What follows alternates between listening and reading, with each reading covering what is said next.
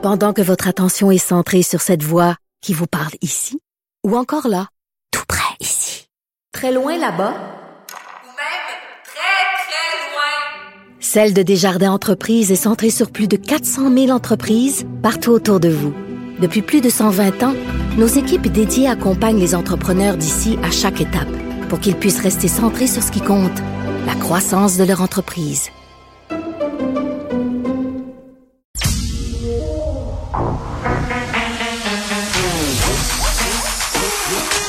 Elle a une opinion sur tous les sujets. Pour elle, toutes les questions peuvent être posées. Geneviève Peterson. Cube Radio. Salut tout le monde, bienvenue à l'émission. C'est vendredi, plusieurs sujets pour vous, dont des sujets plus légers pour nous aider à passer au travers euh, notre fin de semaine, avoir un bon moral. Mais tout d'abord, euh, si vous ne l'avez pas vu, François Legault qui a la COVID. Et j'ai juste une chose à vous dire, n'allez pas lire les commentaires en tour, comme on dirait par chez nous parce que c'est le festival des élucubrations, des théories du complot, des insultes. Écoutez, il y a des gens qui vont très, très loin sur les médias sociaux. Ça, on le savait déjà, mais vraiment, en dessous de cette annonce du PM, c'est absolument effroyable. Pour vrai, là, si vous avez un peu de temps à perdre et si vous voulez être un peu désespéré de l'humanité, faites-le, allez lire ça ou pas, parce qu'on parlait de se sentir bien pendant la fin de semaine. Là. Donc voilà, on le sait, là, les cas de COVID euh, qui continuent de monter, ce fameux variant BA2 qui serait plus contagieux qu'Omicron, pas plus dangereux, je pense que c'est important de le spécifier. Donc tout le monde va y passer, là. tout le monde va passer à la casserole. Est-ce que c'est moi où j'entendais tantôt mon collègue Antoine Robitaille dire que ça faisait trois fois qui pognait la COVID. Faut-tu pas être chanceux? Antoine, achète-toi un billet de loto rendu là, là. Je veux dire, tu as eu tous les variants. Va te pogner un gagnant à vie, puis espère. Parce que visiblement, les lois de la probabilité jouent euh, en ta faveur.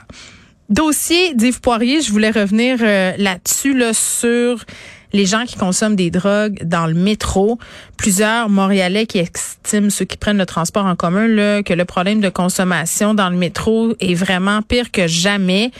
L'équipe euh, a visité la station Papineau, là, où on a trouvé un grand nombre de seringues juste au moment où M. Poirier circulait, 50 seringues qui jonchaient le sol. Et moi, je regardais ça passer ce matin, puis je pense que tout le monde est au courant qu'il y a un, problème de drogue, que la pandémie a exacerbé tout ça, que les drogues injectables, euh, surtout à Montréal, Vancouver, au Canada, Toronto aussi, c'est vraiment un problème. Il y a la crise des opioïdes aussi qui fait des ravages. La STM est très, très au courant de ça. Le SPVM aussi ont déployé des équipes dans le métro de Montréal pour essayer un peu de gérer cette situation-là, même qu'on a formé des inspecteurs pour utiliser l'anoloxone. Vous savez, c'est ce produit qu'on peut administrer à un utilisateur de drogue injectable lorsqu'il fait une surdose. Donc, la STM qui est vraiment consciente de cette réalité-là, mais en même temps, tu sais, à un moment donné, il faut se demander qu'est-ce qu'on fait avec cette réalité-là euh, à laquelle on est confronté, parce que ces gens-là, on peut pas juste comme pas s'en occuper, on peut pas juste les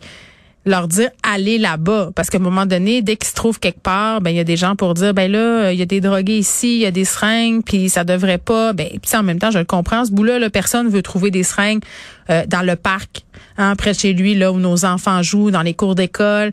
Euh, puis tu sais aussi quand tu prends le métro le matin ou le soir puis là tu vois tout ça ça peut être intimidant pour certaines personnes. Je le comprends ce bout là mais en même temps on fait quoi avec ce monde là pas juste faire comme s'il n'existait pas.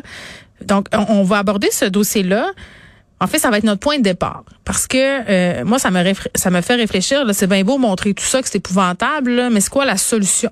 Parce que moi, j'avais envie qu'on soit plus en mode solution qu'en mode dénonciation par rapport à ces utilisateurs de drogue injectables. Surtout quand on sait que depuis quand même bon nombre d'années, l'OMS prône l'approche déstigmatisante par rapport aux drogues, la répression, la condamnation à peu près tous les experts s'entendent pour dire que ça donne rien. Donc, qu'est-ce qu'on pourrait faire pour gérer ce problème-là, puis composer aussi avec un phénomène qui est tout à fait humain, celui du pas dans ma cour? Parce que regarde, là, moi je suis assis ici en train de vous dire, ben il faut les tolérer ces gens-là. Mais demain, si tu me disais, hey Jen, on va t'installer un centre hein, d'injection supervisé dans la ruelle en arrière de chez vous, là, il va y avoir une bâtisse, là, on va prendre tel building communautaire, puis ça va être là que ça va se passer ben, je suis pas sûre que j'aimerais ça d'avoir cette clientèle-là parce que j'ai des préjugés comme tout le monde, parce que j'aurais peur pour la sécurité, parce que je me disais, je me dirais, pardon, ben, écoute, mes enfants vont jouer. C'est toutes des réactions humaines qui sont qui sont pas super cool, mais autant être honnête, là, je pense qu'on qu'on les a tous. Donc, on va parler de ça et on aura quand même euh, quelque chose d'assez formidable. Jasmin Lemieux Lefebvre euh, et sa famille en Pologne qui accueille des réfugiés depuis des semaines, des réfugiés ukrainiens. Il va venir nous expliquer comment ça se passe, euh, parce que, bon, dans son cas précis, le papa a dû rester derrière en Ukraine, donc il héberge une petite famille, euh, même avec le chien. Puis, tu sais, on est toujours dans cette idée un peu fantasmagorique du réfugié, là. Euh, puis, je sais pas si c'est le cas de Monsieur Jasmin Lemieux Lefebvre. On lui posera la question, est-ce que c'est ce à quoi il s'attendait? Qu'est-ce que ça implique comme aide? Parce que là, je pense qu'il facilite un peu leur entrée au Canada. Puis, c'est quoi les conséquences sur la vie de ces gens-là? Parce que j'imagine